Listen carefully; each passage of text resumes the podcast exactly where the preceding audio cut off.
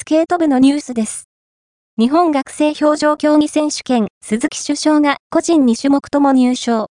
女子3人は、初のチームパシュート出場も果たす、1月5から7日に、高崎健康福祉大学伊香保リンクで行われた第96回日本学生表情競技選手権。総大からは、清水凛、鈴木柊が首相、道見花恋の3名が出場した。